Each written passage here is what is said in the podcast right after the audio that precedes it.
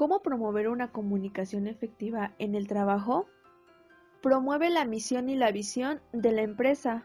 En el momento en el que el equipo no está yendo a la empresa, resulta mucho más complejo generar identidad y sentimiento de pertenencia con la organización. Por esta razón los gerentes deben asumir el rol activo y usar la comunicación para comunicar los valores, misión y visión de la empresa ayudando así a que los trabajadores se sientan más en contacto con ella, entiendan y hagan suyos también esos valores y objetivos corporativos. Conoce las necesidades de tu equipo. Si vas a estar a cargo de un equipo y le vas a exigir rendimiento y cumplimiento de metas, debes conocerlo a detalle.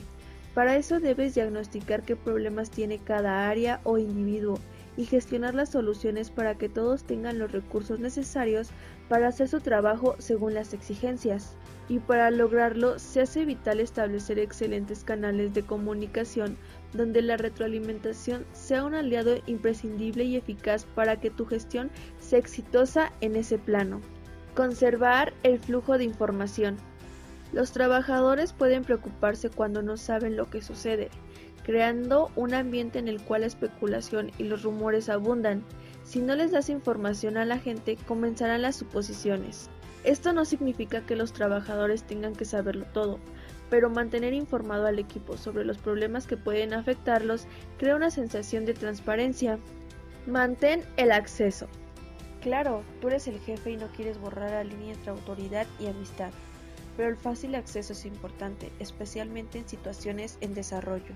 Esto se puede lograr dejando la puerta de tu oficina abierta cuando sea posible y actualizando al personal regularmente.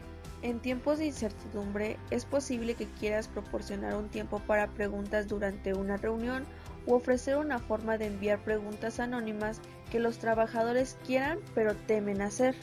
Elige el momento adecuado para el mensaje deseado.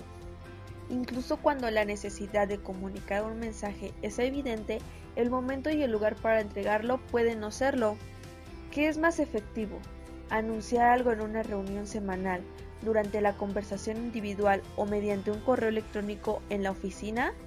Considera cómo la información afectará a los trabajadores de manera individual y colectiva.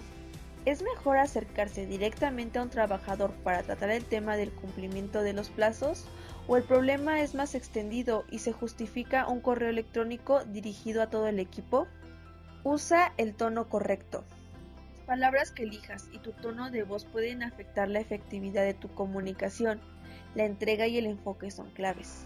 No tienes que endulzar las cosas, pero es mejor abordar un problema con una solución que mostrarse intimidante.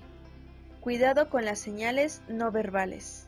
Piensa más allá de las palabras. Es probable que tus trabajadores busquen tu aprobación o al menos evitar lo contrario. El lenguaje corporal puede enviar mensajes sutiles o fuertes. Aunque estés ocupado, tómate el tiempo para establecer el contacto visual adecuado o haz un gesto amistoso cuando encuentres gente por la oficina. Cuando te pregunten algo, no solo digas que estás escuchando, demuestra respeto mirando a las personas mientras hablan. La comunicación es la panacea de todo para todo. Tom Peters